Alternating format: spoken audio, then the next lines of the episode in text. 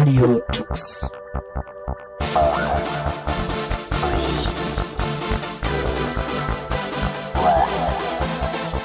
The German Linux Radio, the German Linux Radio.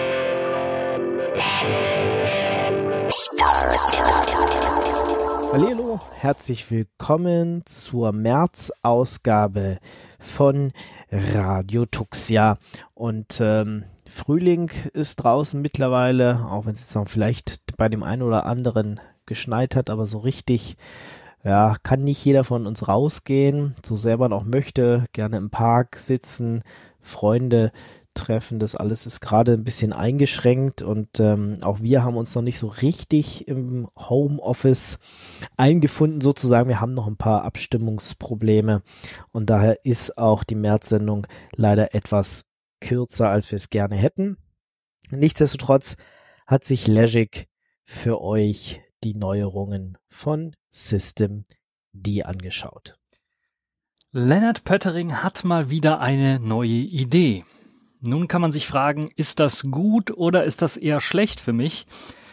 Man kann aber auf jeden Fall sagen, er hat die Linux-Welt geprägt und versucht das auch weiterhin zu machen mit einem neuen Projekt, was wo wir eigentlich gar nicht mehr drum rumkommen, auch mal drüber zu sprechen, auch bei hier bei Radio Tux, weil es eigentlich ein zentraler Bestandteil von System D geworden ist seit der neuesten Version und damit eben bei vielen Linux-Distributionen demnächst Einzug gehalten wird, bei den Rolling Release-Distributionen natürlich schon Einzug gehalten hat.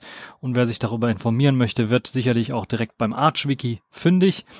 Äh, es geht um Systemd Home D. Das ist ein neues Projekt, eine neue Vision, naja, Vision klingt immer so, hm, wer Vision hat, soll zum Arzt gehen. Aber nein, so ist es nicht gemeint. Es ist im Grunde genommen eine, ja, eine Überarbeitung, die notwendig ist. Denn es gibt zahlreiche Probleme, die Probleme geworden sind über die letzten Jahrzehnte, was die Benutzerverwaltung unter Linux so ein bisschen angeht und HomeD, Systemd HomeD, versucht das so ein bisschen zu lösen, indem zunächst einmal die Probleme aufgezeigt werden, die aktuell so existieren. Also Systemd HomeD versucht nicht die Nutzerverwaltung komplett abzuschaffen, die wir kennen, sondern zu ergänzen. Also das, was wir normalerweise in etc PassWD oder in etc Shadow rumliegen haben, soll nicht ersetzt werden. Nein, es soll ergänzt werden durch eine neue Lösung, die ganz speziell ein Problem äh, oder ein Fokus für Benutzer setzen soll. Zum einen haben wir immer noch das Problem, wenn wir neue Nutzer anlegen wollen, brauchen wir Schreibrechte auf die globalen Konfigurationsdateien. Unter Linux liegen die globalen Konfigurationsdateien meistens unter dem slash etc Verzeichnis. Und das ist nicht immer so gewollt. Es gibt ja auch Leute, die versuchen so ein Stateless-System zu etablieren. Also so eine Art Basissystem, was erstmal nicht schreibbar ist. Es gibt die eine oder andere Distribution, die sich darauf konzentriert hat. Fedora arbeitet auch sehr stark daran, Red Hat ebenfalls, die forschen zumindestens daran und arbeiten ähm, daran, so etwas umzusetzen. Es gibt Endless OS, die das bereits schon mit verschiedenen Technologien etabliert haben. Aber grundsätzlich macht es Sinn, wenn man daran arbeitet, slash etc nur lesbar zu machen, dass man natürlich auch die Benutzerverwaltung dann irgendwie anpasst. Und das ist eines der Ideen hinter dem Systemd HomeD. Denn Nutzer sind keine Konfigurationsänderungen im System. Das ist die zentrale Aussage von Systemd HomeD. Und Nutzer sollen nicht mehr eben anonyme User-IDs oder sowas bekommen, um damit zu arbeiten, sondern eben mit Namen angesprochen werden. Probleme, die heutzutage existieren. Wir haben immer mehr Verschlüsselungs- und Authentifizierungsbedürfnisse in verschiedenen Anwendungen. Und so sieht es aus, dass wir kein gemeinsames Passwort beziehungsweise ein gemeinsames Authentifizierungsverfahren haben unter Linux oder Verhalten auch haben unter den verschiedenen Linux-Programmen. Das heißt, es gibt viele verschiedene und wenn ich wirklich ein hohes Maß an Sicherheit auf meinem System haben möchte, dann sieht es so aus, dass ich dort drei oder vier Passwörter eingeben muss. um ein System hochzufahren. Und dafür drei oder vier verschiedene Authentifizierungsmöglichkeiten oder Authentifizierungsverfahren existieren. Was das jetzt ganz im genaueren ist, ist, welche, ihr könnt euch ja mal schon denken, was das alles sein könnte, die drei oder vier. Und dann später hinterher werde ich das auflösen, dann könnt ihr mal sehen, ob das tatsächlich auch bei euch der Fall ist. Zentraler Punkt bei Systemd Homed ist halt eben, dass es um echte Menschen als Nutzer geht. Es geht nicht um eine Nutzerverwaltung, wie wir sie aktuell haben unter Unix-ähnlichen Systemen oder Linux, wo wir normale echte Menschen und deren Nutzer zusammenwürfeln mit ja, im Grunde genommen Benutzernamen, die nur da sind, um irgendwelchen Diensten Zugriff zu ermöglichen, auf bestimmte Dateien zugreifen zu können oder bestimmte Aktionen ausführen zu können. Es ist also, Systemd Homed ist also eine Nutzerverwaltung, eine Ergänzung für die Nutzerverwaltung, eine Ablöse in gewissen Art und Weise für die Nutzerverwaltung. Rein für echte Menschen, echte Nutzer, nicht also für Demons, Dienste und so weiter und so fort. Jetzt kommen wir zu dem Punkt, wo ich gesagt habe, ich komme später drauf. Was sind diese drei oder vier Passwörter, die ich eingeben muss, wenn ich so ein System ultrasicher aufgesetzt habe? Nun ja, das erste ist das Passwort fürs Entschlüsseln meines komplett verschlüsselten Systems, damit ich überhaupt auf den Group Boot Manager drauf zugreifen kann oder irgendeinen anderen Boot Manager, den ich da verwende, aber meistens eben Group. Dann wird mein System hochgefahren. Jetzt kommt das Optionale. Im Idealfall benutze ich ein, ein, ein System nur eine verschlüsselte Partition ähm, und muss dann kein Passwort mehr eingeben. Aber wenn ich es ultra sicher haben möchte, habe ich noch eine zweite Partition, die ebenfalls verschlüsselt ist, mit meinem Home-Verzeichnis. Und dann werde ich beim Booten nochmal von einem anderen Prompt gestellt und muss mein Passwort eingeben für die Entschlüsselung meines Home-Verzeichnisses. Und dann, ja, dann lande ich auf meinem Login-Bildschirm. Und dort gebe ich mein Passwort ein für das Anmelden. Eine weitere Authentifizierungsmöglichkeit. Dann bin ich angemeldet und im Idealfall lockt mich dann per PAM-Dienst automatisch mein Netzwerkmanager in das richtige WLAN ein.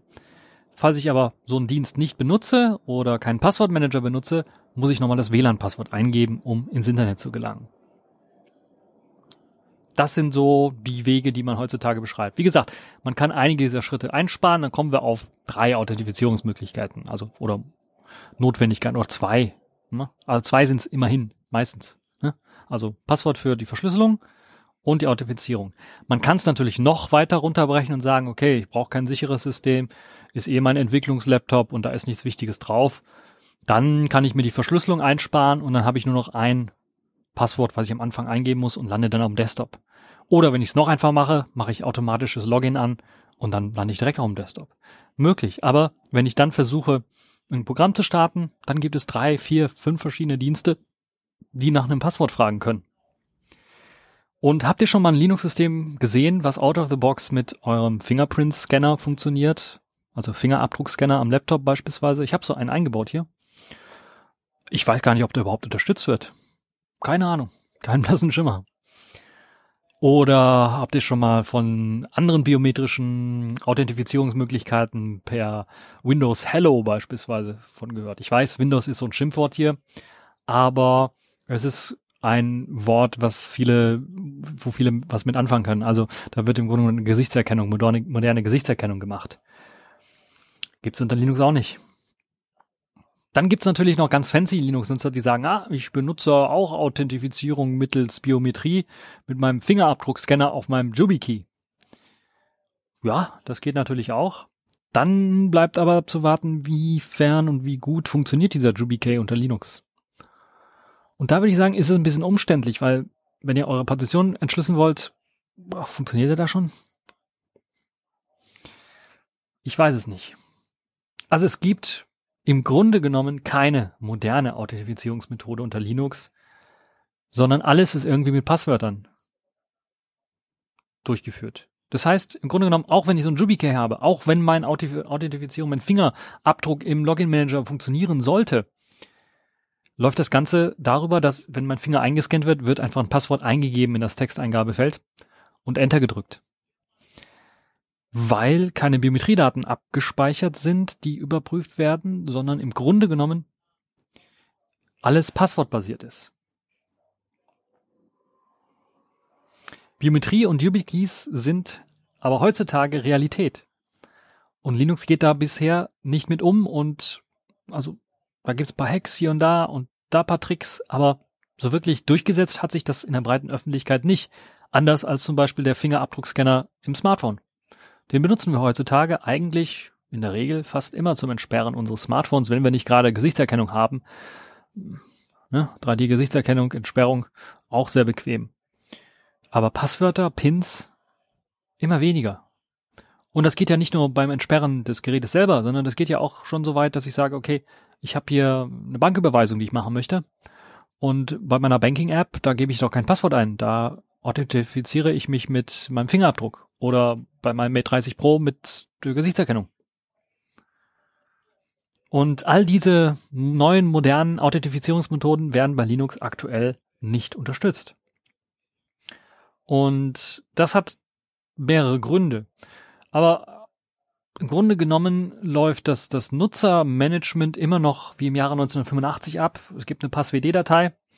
Da ist das Design nicht verändert. Es gibt immer noch ganz, ganz wenig, ich glaube sechs oder sieben Attribute, die dort eingespeichert sind für jeden Nutzer. Und das ist ganz egal, ob das jetzt ein Benutzer, ein echter Benutzer, ein echter Mensch ist oder ein Demon, der einfach ein Benutzerkonto braucht. Es gibt keine Möglichkeit, dort zum Beispiel ein Avatarfoto zum Beispiel abzulegen. Oder einen Fingerabdruck scannen. Oder eine Telefonnummer abzuspeichern. Oder eine E-Mail. Na, E-Mail, glaube ich, geht. Aber solche Geschichten, also da fehlt einfach, einfach irgendwie was.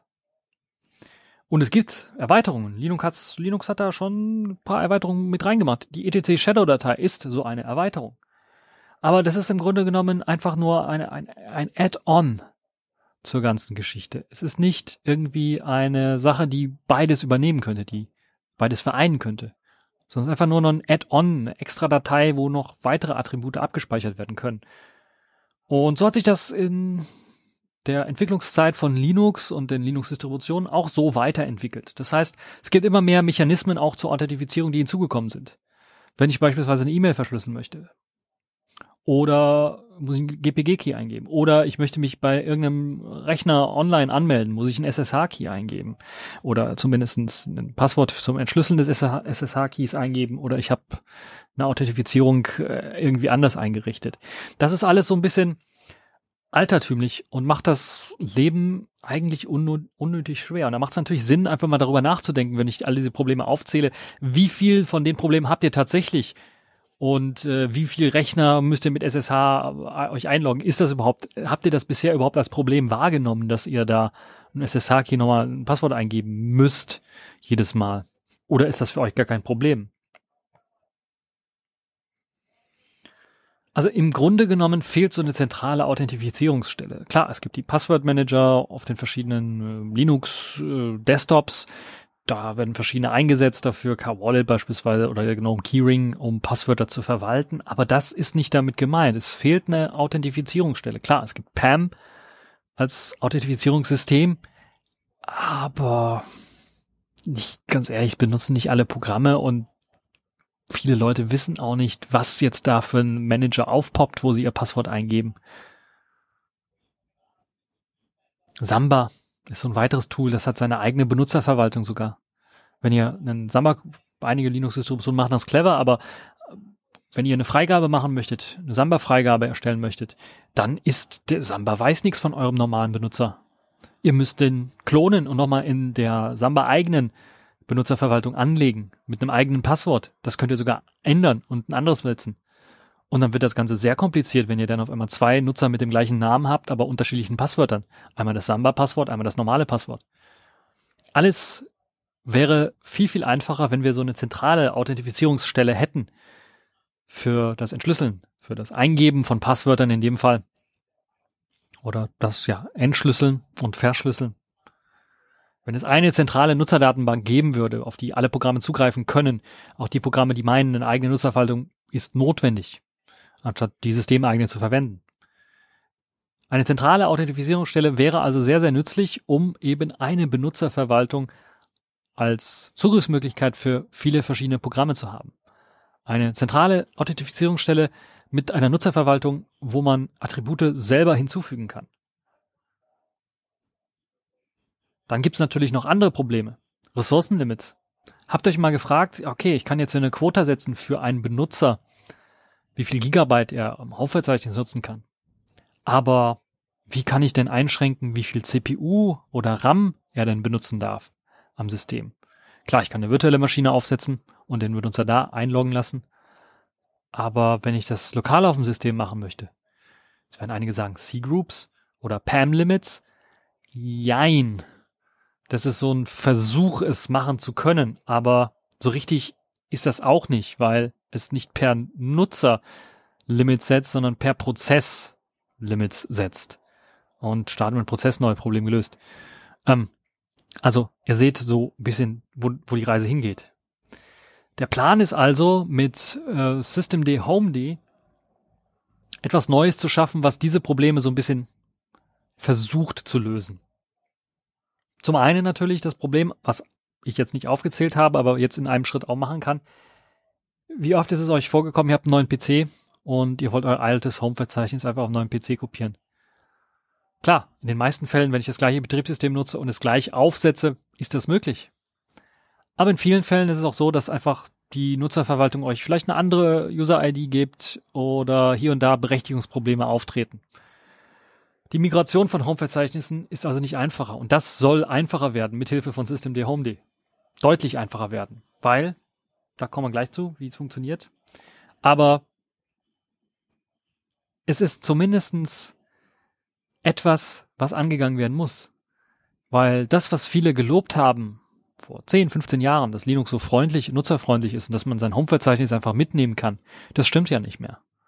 Das stimmt einfach nicht. Durch die Nutzerverwaltung, die wir jetzt haben, durch die verschiedenen Berechtigungen, die verschiedene Programme setzen, sieht es so aus, dass eben eine einfache Migration auf einen neuen Rechner beispielsweise nicht so einfach funktioniert. Ansonsten würde jeder mit von uns vielleicht sicherlich auch mit der Vision daherkommen, okay, ich habe mein Home-Verzeichnis auf meinem USB-Stick und trage den überall hin mit und kann dann einen Rechner, einen Linux-Rechner anstellen, anstecken und mich dann anmelden und schon habe ich mein System online. Das geht ja nicht, weil die Benutzerverwaltung nicht so flexibel ist, dass die das machen kann. Dann ist natürlich das andere Problem, ich, warum muss ich mein Verschlüsselungspasswort, ein Entschlüsselungspasswort eingeben beim Bootprompt und dann nochmal meinen Benutzernamen? Ich habe mich doch schon quasi damit authentifiziert, dass ich den Verschlüs Entschlüsselungskey dort eingegeben habe. Also die Vereinigung von Nutzerpasswort und Verschlüsselungsschlüssel in einer eigenen Datenbank ist eines der Pläne von Systemd Homed und macht es zum Teilweise dann auch schon. Und natürlich erweiterbare Metadaten für Benutzer. So dass ich die Möglichkeit habe, okay, jetzt haben wir aktuell Bilder beispielsweise von Avatarbilder von unseren Nutzern. Das ist aktuell. Vielleicht haben wir in 10, 15 Jahren 3D-Hologramm-Daten, die vielleicht in einem Benutzerkonto gespeichert werden müssen. Kann ich dann dadurch, dass ich ein erweiterbares Metadaten-Datei, Metadatensystem habe für Nutzerdaten zum Speichern, sicherlich auch eine sehr nützliche Sache. Und viele weitere Konfigurationsmöglichkeiten, wie Samba, was ich angesprochen habe, das kann dann seine Metadaten, die es eventuell braucht, auch dem Benutzer einfach in die zentrale Datenbank reinschreiben. Und viele weitere Programme können das auch. Die haben also dann die Möglichkeit zu sagen, ich füge ein Attribut hinzu. Natürlich müsste es dann aus meiner Sicht auch der Plan ist sehr nett, aber ich möchte natürlich nicht zugemüllt werden mit aller möglichen Metadaten, die in mein Nutzerprofil oder in meine Nutzerverwaltung reingeschrieben werden von jedem möglichen Programm. Sonst endet das im Endeffekt ja in einer Registrierungsdatenbank, wie man sie von Windows her kennt. Das möchten wir sicherlich nicht. Also da muss es schon eine Beschränkung geben, welche Programme dort was reinschreiben dürfen. Und dann ist natürlich Verschlüsselung auch immer so ein System ein zentrales System heutzutage, würde ich mal behaupten, das auch unterstützt werden muss und nicht ein nachträgliches Add-on irgendwie ist, was irgendwie dazugeklatscht wirkt, sondern soll zentraler Bestandteil des Systems sein. Und da wäre es ziemlich nett, wenn ich einfach sagen kann, okay, ich habe jetzt hier meinen Laptop, habe jetzt zwar keinen Laptop, habe jetzt hier mein MatePad Pro vor mir stehen, wo ich aufnehme, aber wenn ich einen Laptop habe, dann starte ich das meistens nur neu, wenn ich einen Linux-Kernel update oder ein größeres Update irgendwie UDEV oder Systemd mir ersetzt. Ansonsten läuft der Laptop einfach. Und jetzt habe ich zwar eine, ich könnte jetzt eine Komplettverschlüsselung haben, aber die nützt mir ja nichts, wenn der Laptop weiterhin im Standby normal läuft und die Partitionen dort entschlüsselt rumliegen. Ne? Also ein Plan, der Systemd Homed zugrunde liegt, ist natürlich auch die Möglichkeit, dass man, wenn man sein System in den Standby versetzt, dass natürlich das System dann auch wieder verschlüsselt wird. Und wenn ich dann entschlüsseln, wenn ich dann wieder benutzen möchte, muss ich erstmal das System entschlüsseln. Und natürlich wäre es noch bequemer, wenn man das Ganze dann auch machen könnte mit nicht nur Passwörtern, sondern anderen Authentifizierungsmöglichkeiten, Fingerabdruckscanner, Gesichtsscannen oder YubiKeys oder irgendwelchen anderen Authentifizierungsmöglichkeiten, die es denn so geben kann. Und da muss natürlich auch eine Erweiterung möglich sein. Und das ist so der Plan von Systemd Homed. Kommen wir jetzt mal ein bisschen zur Technik. Wie soll das Ganze denn technisch konkret funktionieren? Zum einen gibt es für das Home-Verzeichnis selber vier verschiedene Möglichkeiten, wie man das Home-Verzeichnis quasi abspeichern kann. Das eine ist das herkömmliche, was wir aktuell kennen, unverschlüsselt. Bleibt im Grunde genommen alles, wie es ist. Und man hat einfach nur mit Systemd Home eine neue Datenbank geschaffen, wo die Nutzerdaten drin sind. Das andere ist aber, man benutzt eine Verschlüsselungstechnologie. Da gibt es jetzt unterschiedliche Technologien. Es gibt zum Beispiel Lux oder es gibt FSCrypt oder andere Techniken. Und bei Lux gibt es dann auch noch mehrere Möglichkeiten zu sagen, wie man das Ganze machen möchte. Ich möchte eine Lux-Partition verwenden oder ich möchte eine Lux-Datei verwenden. Was ist eine Lux-Datei? Ist im Grunde genommen ein Loopback-Device. Also sowas wie ein Festplatten-Image. Was ich dann einfach mit Lux verschlüssele. Verschlüssele. Und das ist auch aktuell das, was implementiert ist und zu Großteilen auch relativ gut getestet ist. Also wer das ausprobieren möchte, Systemd Homed schon heutzutage ausprobieren möchte, der kann sich äh, zumindestens auf dem Arch-Wiki mal schlau machen und dort wird auch die Lux-Methode erklärt, wie das funktioniert. Das wird dann mit einem Loopback-File gemacht. Dieses Loopback-File hat natürlich ganz große den Vorteil, dass man das ganze Home-Verzeichnis in einer Datei hat. Das heißt, im Grunde genommen liegt in einem Root-Verzeichnis unter slash home eine versteckte Datei mit eurem Benutzernamen und dort drin steckt euer Benutzer-Home-Verzeichnis. Und beim Booten des Systems sorgt systemd homed dafür, dass dieses Loopback Lux Verzeichnis gemountet wird und als euer Home-Verzeichnis im System erscheint mit einem Mount Bind.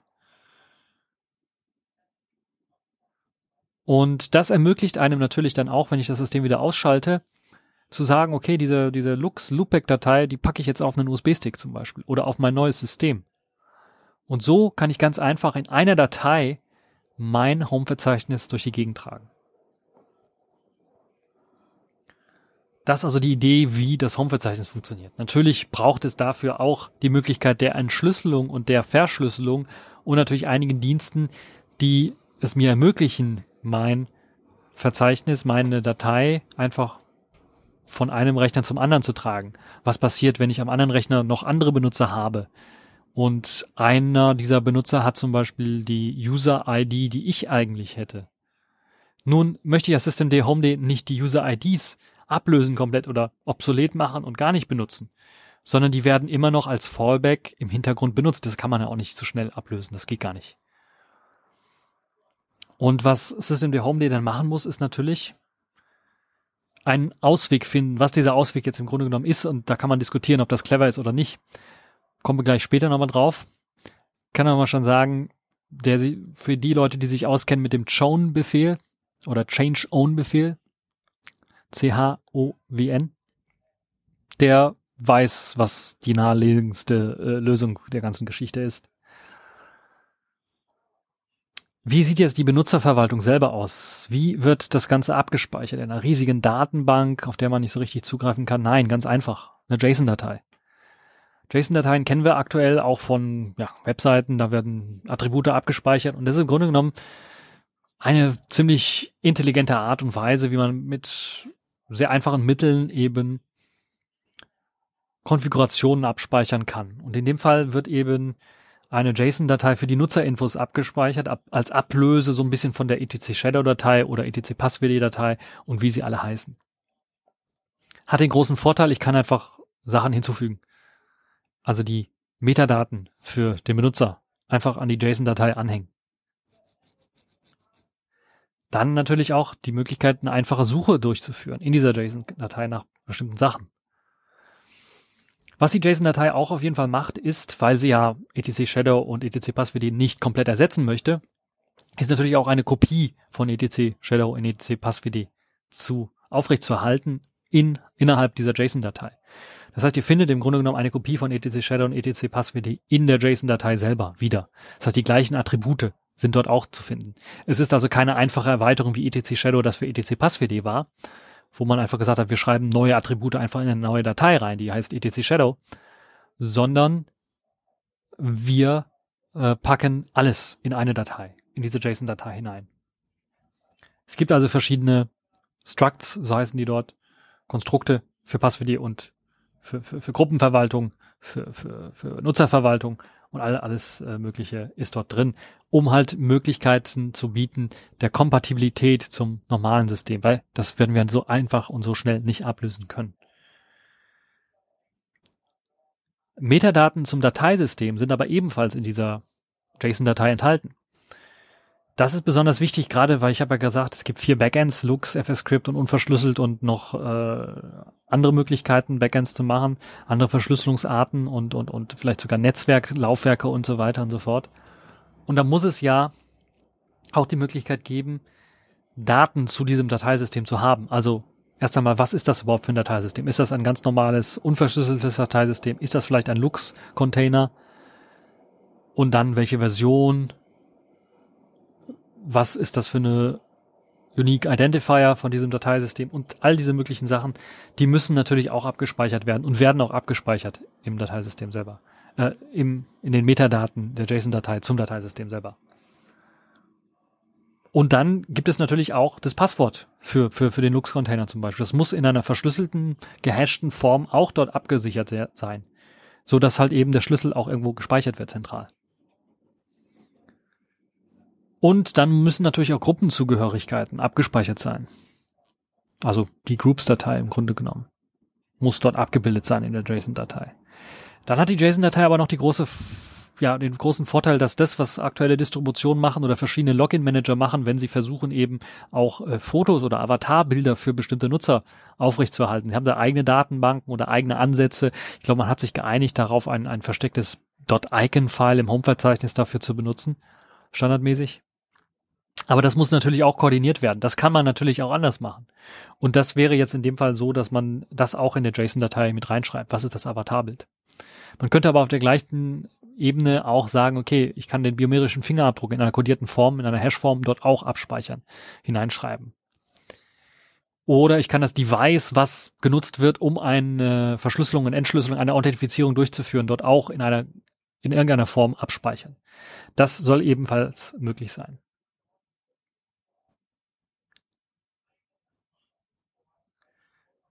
Jetzt wird es natürlich auch klarer, wie Systemd dann mit Hilfe einer verschlüsselten Lux-Datei zum Beispiel eine Loopback-Datei im Home-Verzeichnis ablegt und mit Hilfe der JSON-Datei an die Datei reinkommt, rankommt und merkt, okay, das ist jetzt hier Lux-Version so und sowas, eins oder sowas und das ist der Verschlüsselungskey und der den, oder das ist der Entschlüsselungskey, den braucht man, der muss eingegeben werden, der ist richtig oder der ist falsch. Und das wird alles in diesen JSON-Dateien abgespeichert. Und das ermöglicht dann natürlich auch, wenn ich diese Datenbank mitnehmen kann, mit all diesen Informationen, diese JSON-Datenbank, dann auch eine Migration oder eine Port äh, Portabilität des Home-Verzeichnisses. Was mir, also die Migration zwischen zwei PCs funktioniert dann einfach durch Kopieren wirklich meiner einen Datei.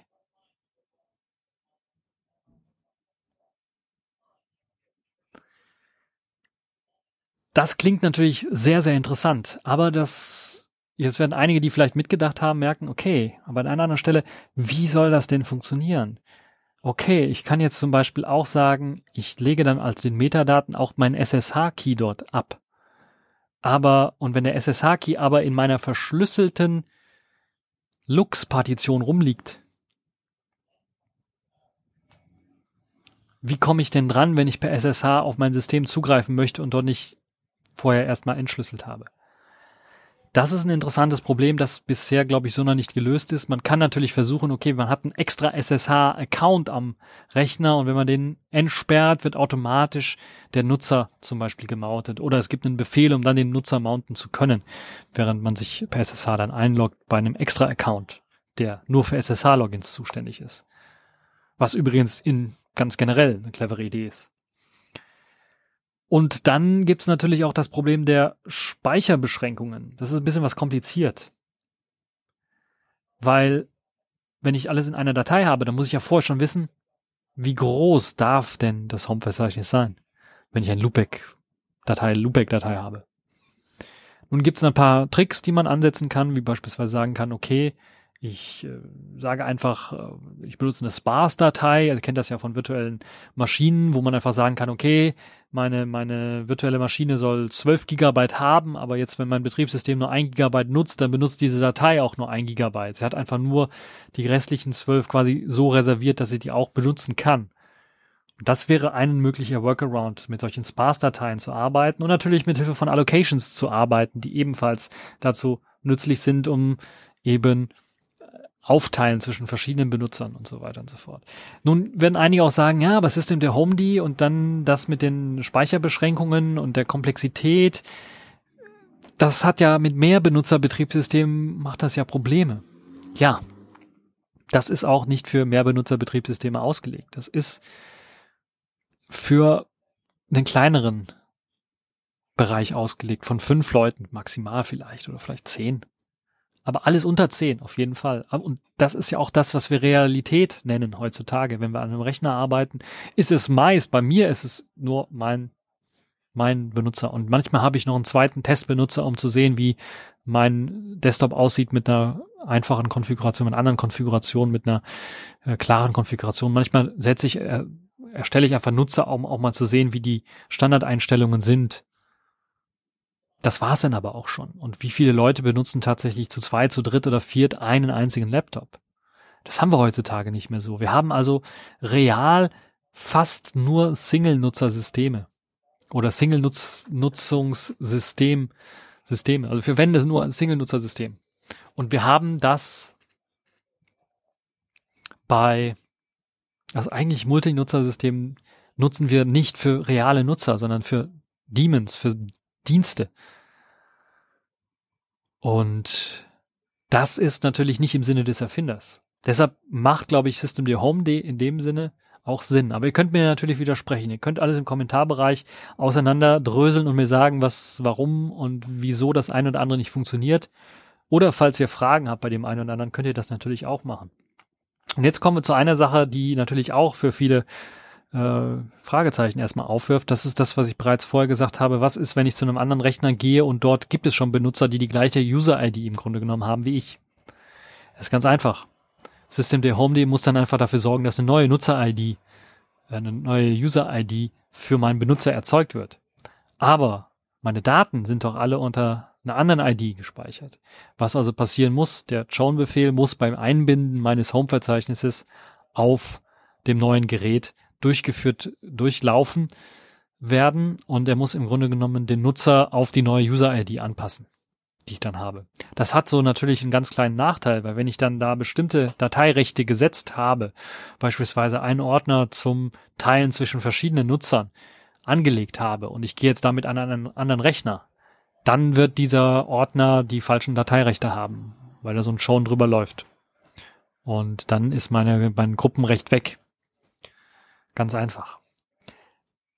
Aber dann stelle ich mir natürlich auch die Frage, zum einen, wenn wir jetzt in so einer Realität leben, wo nicht viele nut wo im Grunde nur ich einen Laptop benutze und da jetzt niemand anders auf diesen Laptop Zugriff hat und da kein anderes Nutzerkennwort dafür da ist, um halt anderen Kram zu machen, dann brauche ich so ein Shared-Verzeichnis auch nicht. Das ist also auch so ein Relikt aus der Vergangenheit so ein bisschen.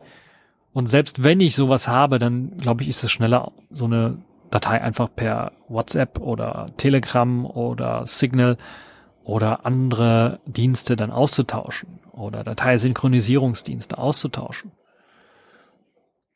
Notfalls sogar E-Mails, als das über so einen zentralen Ordner zu machen.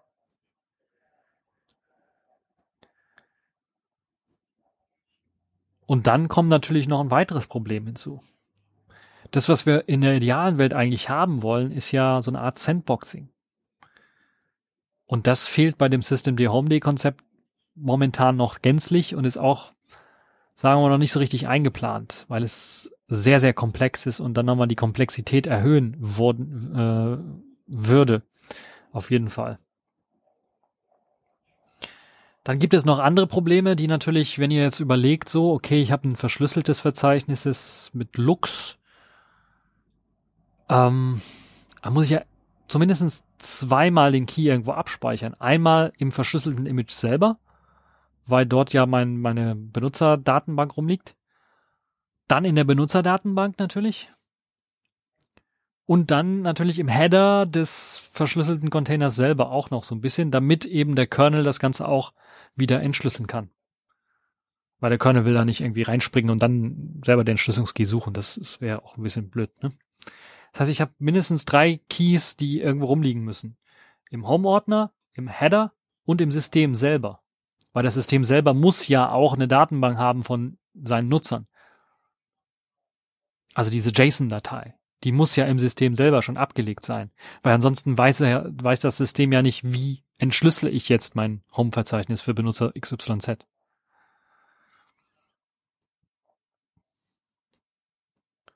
Und das hat natürlich auch Nachteile bei der Portierung oder der Portabilität, wenn ich auf ein anderes Gerät gehe und der Benutzer dort noch nicht angelegt ist.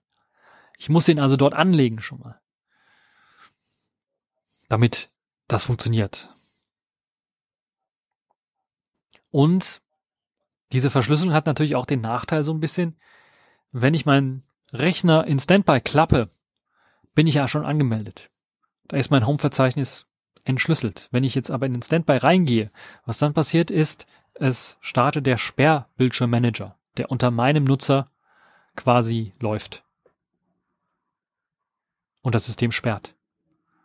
Wenn aber mein Nutzer Verzeichnis verschlüsselt ist, und der Benutzer quasi sowas wie abgemeldet ist, kann dieser Sperrdienst natürlich nicht mehr laufen. Was passieren muss, ist also, im Grunde genommen muss, wenn ich in den Standby reingehe und dann die Home-Partition verschlüsselt, also verschlüsselt wird wieder, also angemountet wird im Grunde, muss ich nach dem Aufklappen wieder in einen Manager hineingehen, wo ich mein Passwort eingeben kann, der auf dem System noch läuft der unabhängig von meinem Home-Verzeichnis ist. Also beispielsweise der Login-Manager in dem Fall.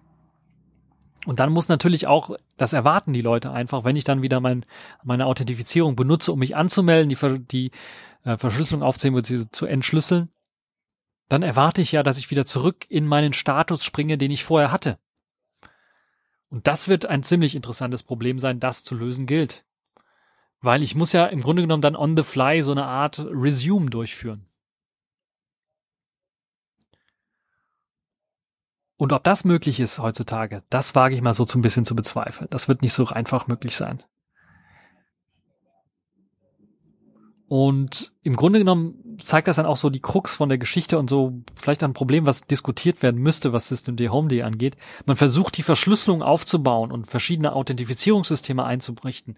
Das hat auf jeden Fall positive Änderungen mit sich bringen in, in Sachen Linux Desktop. Auf jeden Fall.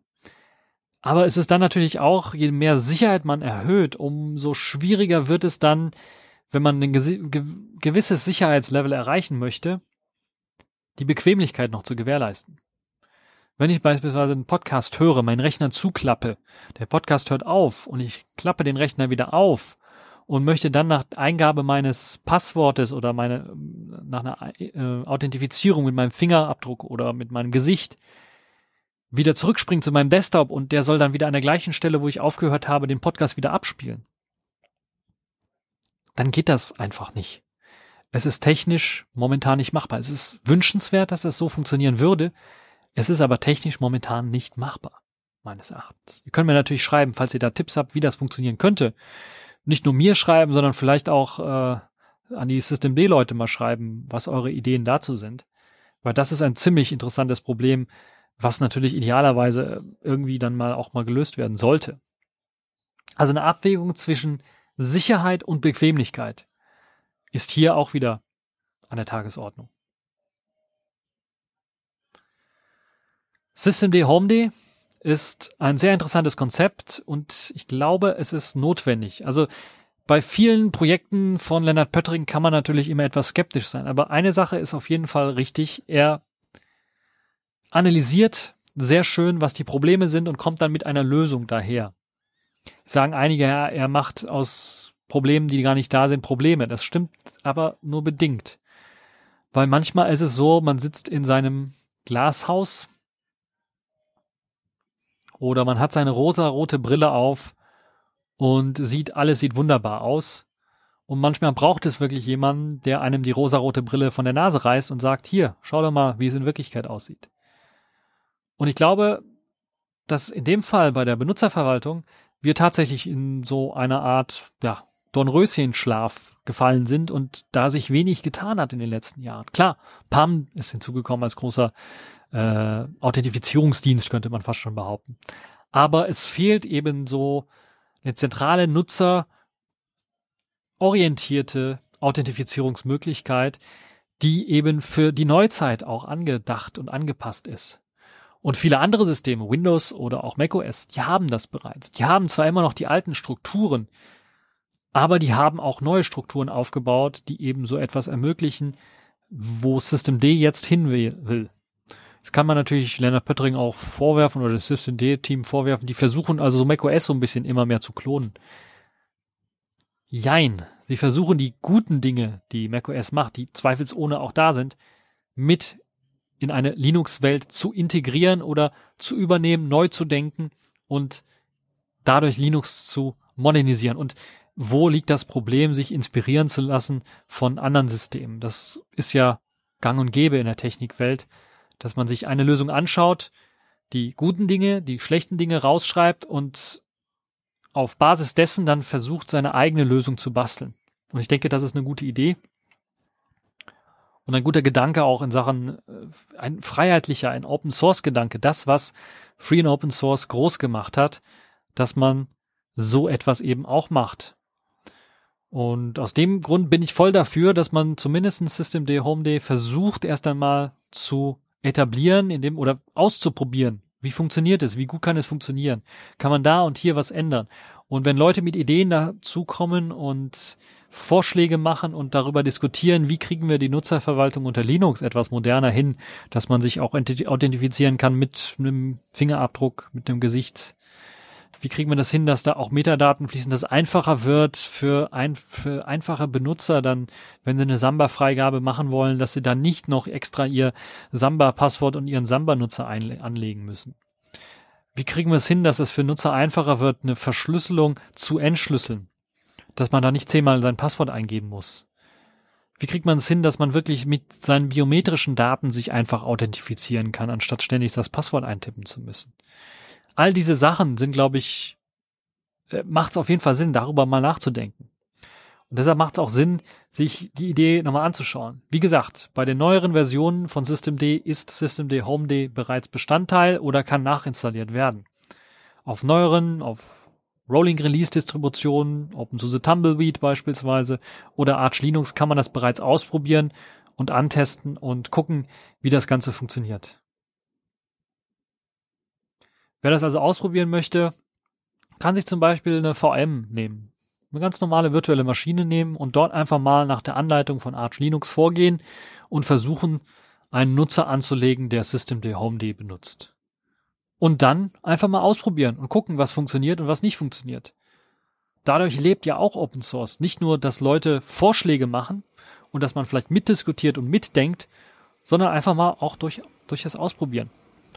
Und wenn man dann was Ganze, jetzt haben wir ja sowieso fast alle viel Zeit, weil wir zu Hause rumhocken und nicht jeder Homeoffice machen kann und einige dann ja in so eine Art Corona-Zwangspause geschickt worden sind, die können sich damit auch beschäftigen und dann einfach mal ausprobieren und dann gucken, was funktioniert, was funktioniert nicht, was habe ich für einen Workflow, was habe ich denn da für eine Idee oder hier, was, was auf einmal nicht mehr funktioniert mit System D Home D. Das war einfach mal auch, das ist auch eine Hilfe, das ist auch eine Kollaboration, das ist auch das, wovon Open Source und freie Software lebt, dass man es einfach ausprobiert und Probleme oder Fehler, die man merkt, einfach mal auch äh, an den Mann bringt und einfach sagt, okay, hier, ähm, an die Entwickler bringt in dem Fall und sagen, hier, das und das funktioniert da nicht oder das und hier ist noch nicht richtig implementiert oder ich habe hier einen Workflow, der funktioniert dann nicht mehr mit Systemd Home.d. Oder ich habe eine neue Idee entdeckt, das könnte so und so funktionieren. Wenn ihr das so und so macht, dann wäre das noch besser. All das ist das, was Open Source stark macht und freie Software stark macht. Deshalb würde ich mich auch freuen, falls ihr Vorschläge habt, falls ihr Ideen habt, falls ihr auch Fragen habt, falls ihr was nicht verstanden habt, könnt ihr das natürlich alles im Kommentarbereich posten. Und ich freue mich schon auch schon drauf, das zu beantworten oder mit euch zu diskutieren. Ja, das war's für Systemd D. Sitting in my room, thinking about all the crazy things we love to do. Just me and you. Can't help but smile laugh a bit,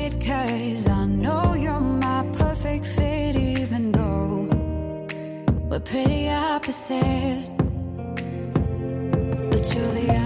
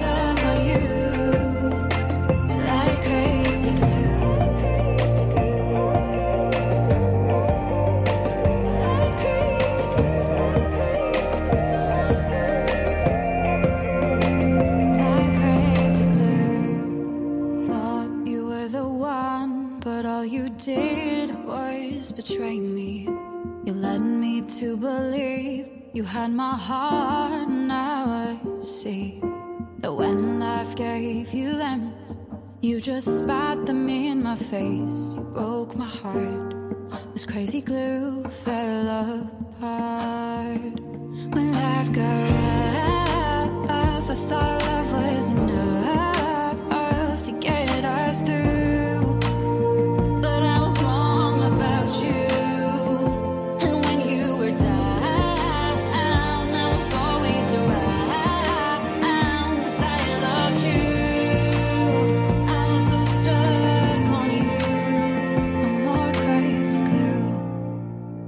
The Bastard Operator from Hell Part 12 von Simon Travaglia, frei übersetzt von Florian Schiel und gelesen von Faldrian.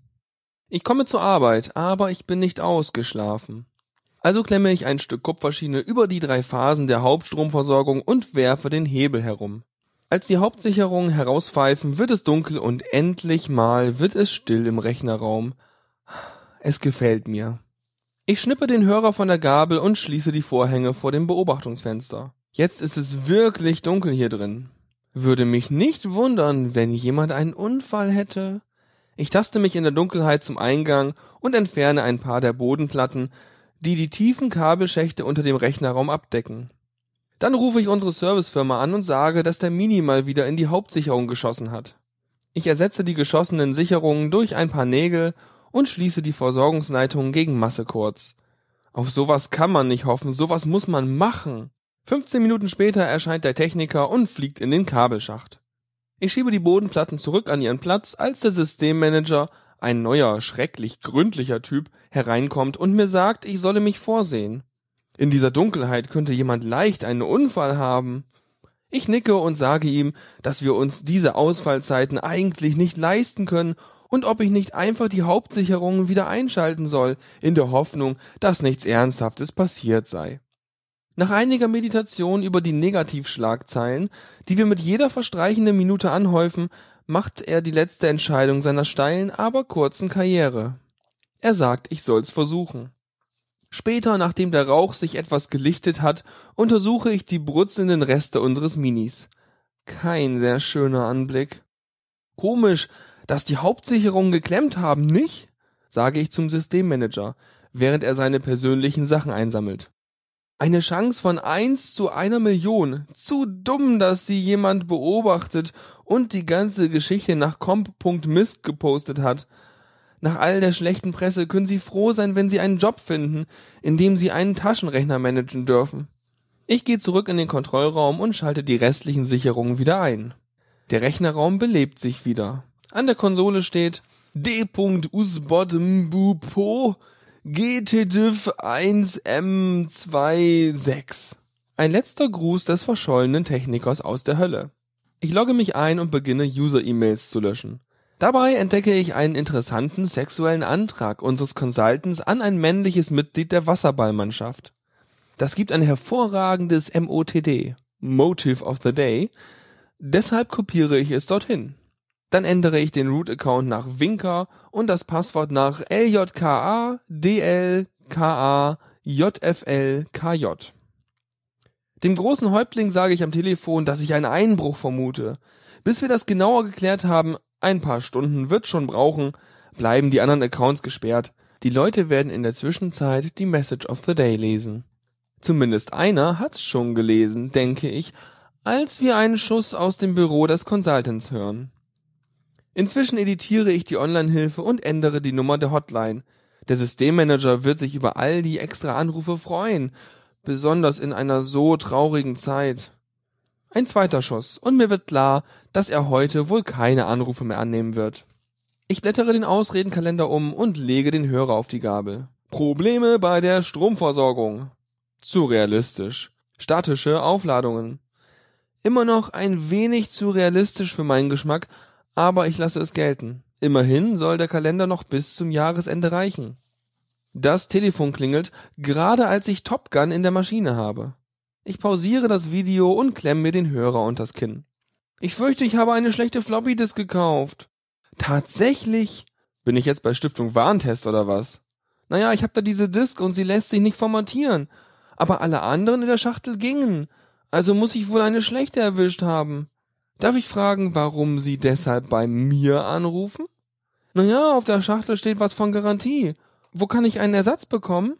Ach, alles klar. Schauen wir mal, sind Sie ganz sicher, dass es an der Disk liegt und nicht irgendwie mit statischer Aufladung zu tun hat? Hä? Statische Aufladung, Sie wissen schon, statische Elektrizität, die Sie mit Ihren Fingern auf das Gerät übertragen. Aber ich trage ein geerdetes Armband. Spätestens jetzt weiß ich, wo ich bin. Im tiefen Tal der Superdeppen. Geerdete Armbänder gehören in unseren Kreisen nicht gerade zum Modeaccessoire. Natürlich, aber die Standardarmbänder, wie Sie eins tragen, haben einen 1 Megaohm Widerstand in Reihe geschaltet. Eine ziemlich schlechte Erdung also. Was Sie brauchen, ist eine direkte Erdverbindung. Am besten fassen Sie mit einer Hand an ein Gehäuse, das richtig geerdet ist. Äh, zum Beispiel unseren Stahllabortisch? Hervorragend. Jetzt haben Sie etwas, um die Aufladung abzuleiten, zum Beispiel eine Büroklammer? Moment, äh, ja. Gut. Dann stecken Sie jetzt mit der anderen Hand die Büroklammer durch die Ventilationsschlitze auf der Rückseite. Berühren Sie einfach kurz das Ende des dicken roten Kabels. Dabei aber nicht den Tisch loslassen. Sie müssen immer gut geerdet bleiben. Ich höre sein Rascheln aus der Leitung. Meinen Sie das Kabel, das zum Netzteil führt? Genau, halten Sie da drauf. Aber ist das nicht und wieder ein Anruf erfolgreich beendet. Ich nehme den Brieföffner und schneide eine weitere Kerbe in das dicke gelbe Ethernet-Kabel, das dekorativ hinter dem Helpdesk from Hell vorbeiführt.